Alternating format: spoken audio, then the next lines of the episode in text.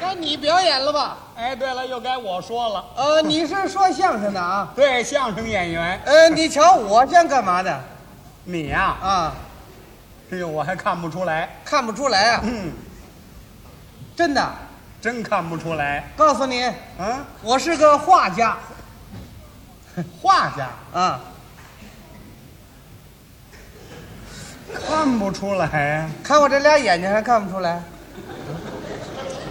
画家的眼睛有什么特别的呀？你往这儿瞧啊！你看我这俩眼睛，嗯、怎么样？一边一个，废话， 俩眼睛全长在一边儿，那是偏口鱼呀、那不是，就说我这个眼光敏锐。是。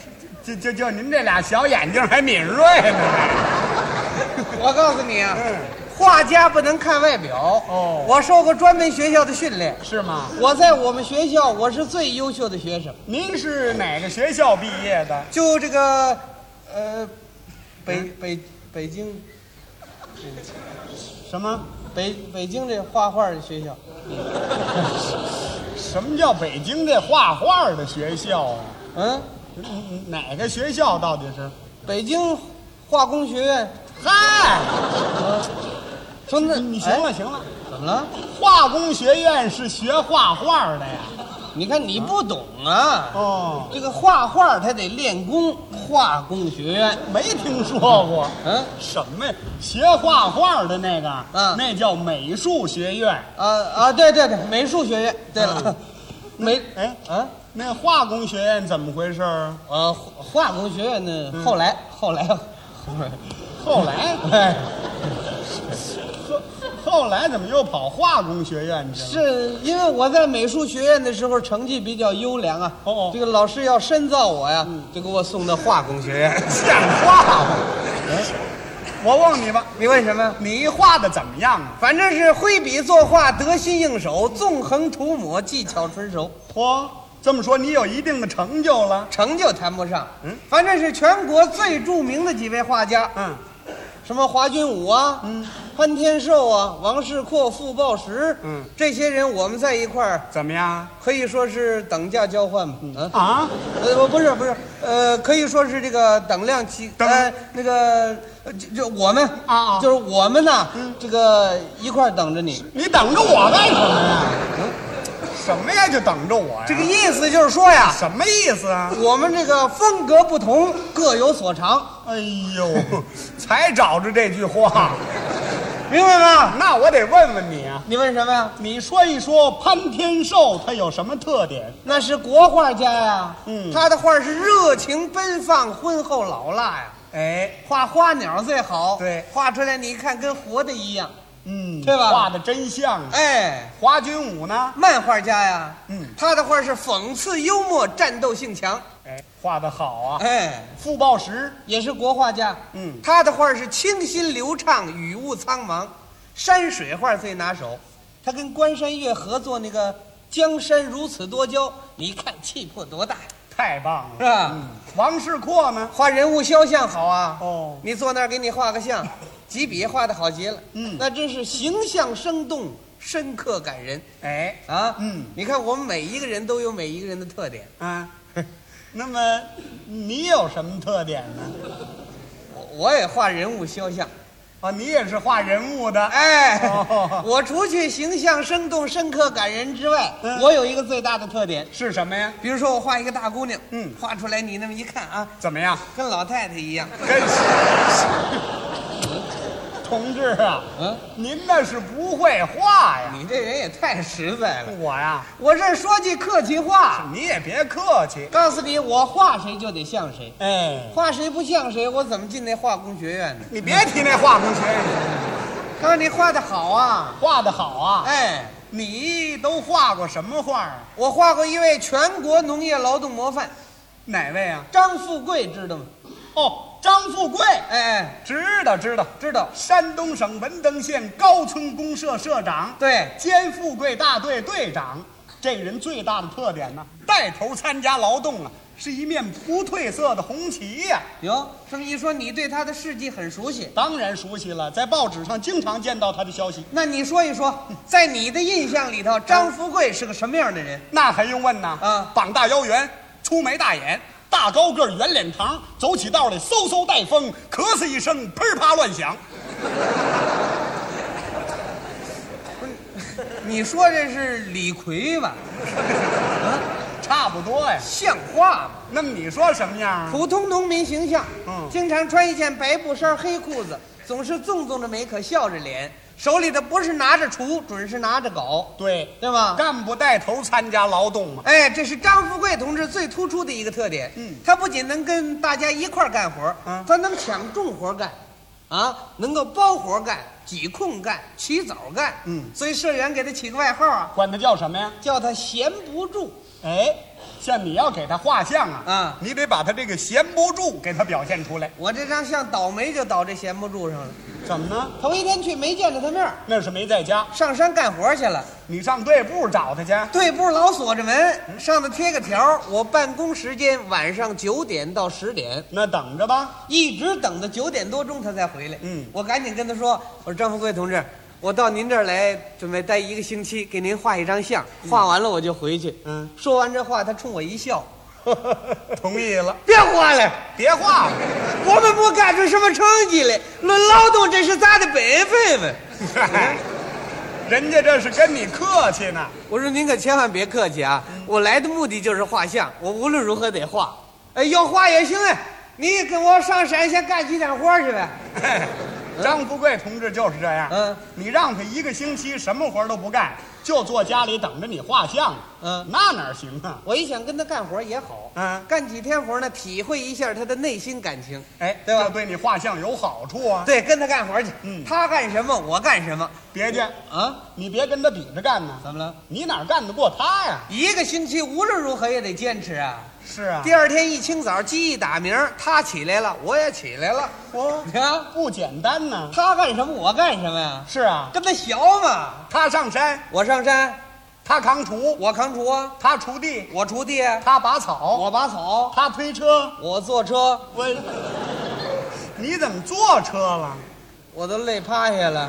嗨，没说你干不过他嘛。第二天我就不行了。嗯，第二天他起床，我刚睡着，刚嗯他下地我也没人叫，他完了活儿我不知道，他回到家我直哎呦，你哎呦什么我呀？腰酸腿疼呢。您瞧这点出息，等缓这么一天，第二天我又接着干，嗯一直干了六天活儿、嗯到第七天，张富贵同志跟我说了：“行了，马同志，别干活了，咱们抓紧时间画像呗。那就画”吧。画不了，嗯，他闲不住啊。怎么着？你看我铺上画纸了，削铅笔这功夫啊，嗯他打那儿站起来了，冲我就说：“呃，马同志，你先小着，我上地头看看去啊。”嗯他干嘛去了？上地头上转个圈儿，看看活儿安排的怎么样。哼，真能抓时间。一个多钟头才回来，这回画吧？还画不了。怎么呢我那手直哆嗦，那是紧张的。我稍微定定神吧。那你就定吧。我正定着呢，他又站起来了。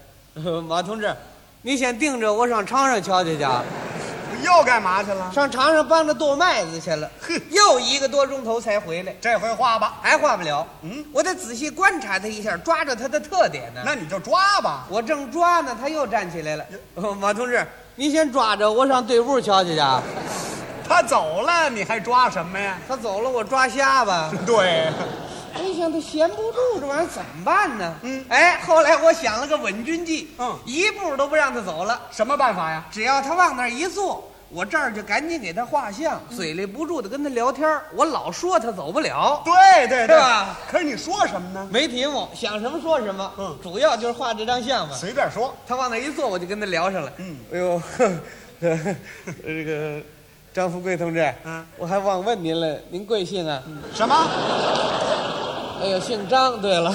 这都是废话。好啊，干部带头参加劳动，这个作用相当大呀。当然是啊。 呃，你看你们这个队生产搞得多好 啊！是，嗯、你你们这儿喂奶羊了吧？啊， 好嗯，您把头抬，哎，好好。嗯像您那儿喂那个公羊，一天能挤多少牛奶？啊！回事儿，我说你不会说中国话呀？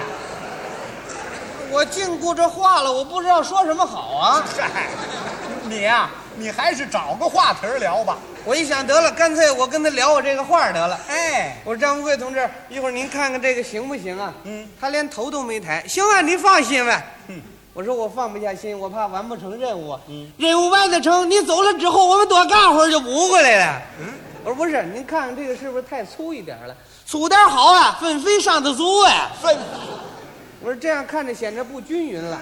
刚种上全那样，一见面就起来。嘿，不是，我说这个话啊，嗯是你这个话我全听得懂哎，什么呀？这都是我们俩说不到一块儿去。就是，他说的是生产，你说的是这张画。就是啊，哎，甭管怎么样吧，一边说一边聊啊，他那轮廓让我勾出来了。嗯那总还算不错呀。不错什么呀？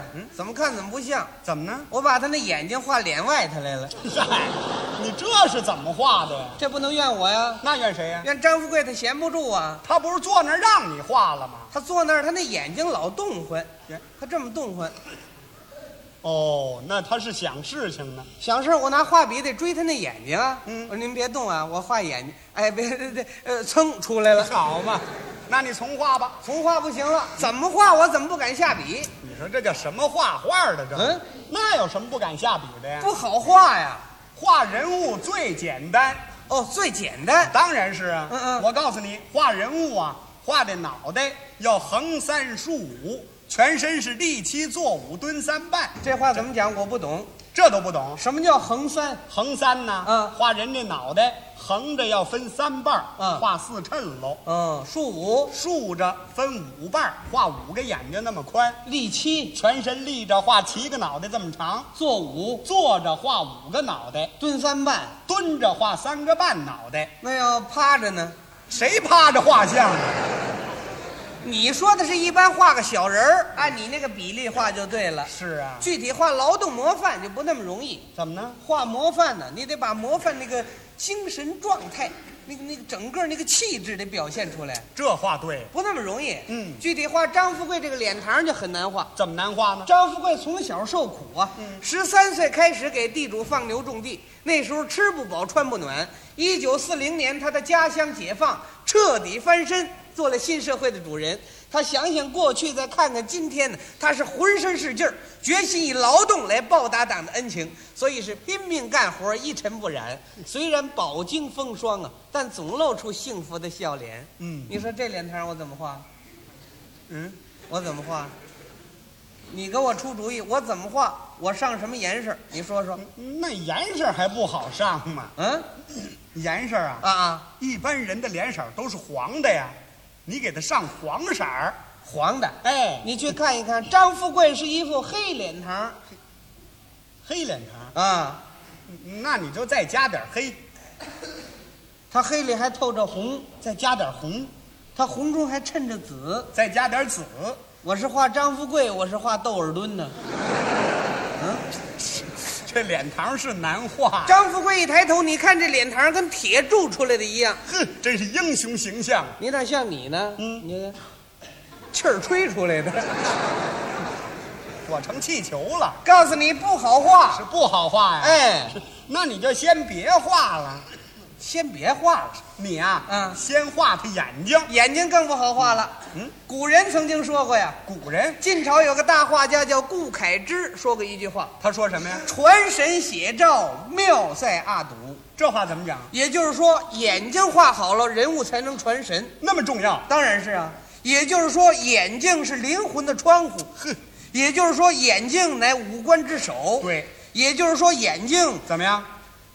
在鼻子上边儿。废话，从这句名言里头，你可以看得出来，画眼睛非常重要。嗯，何况张富贵这对眼睛啊，啊，看看人家这眼光高不高？高啊！高啊！嗯我怎么画？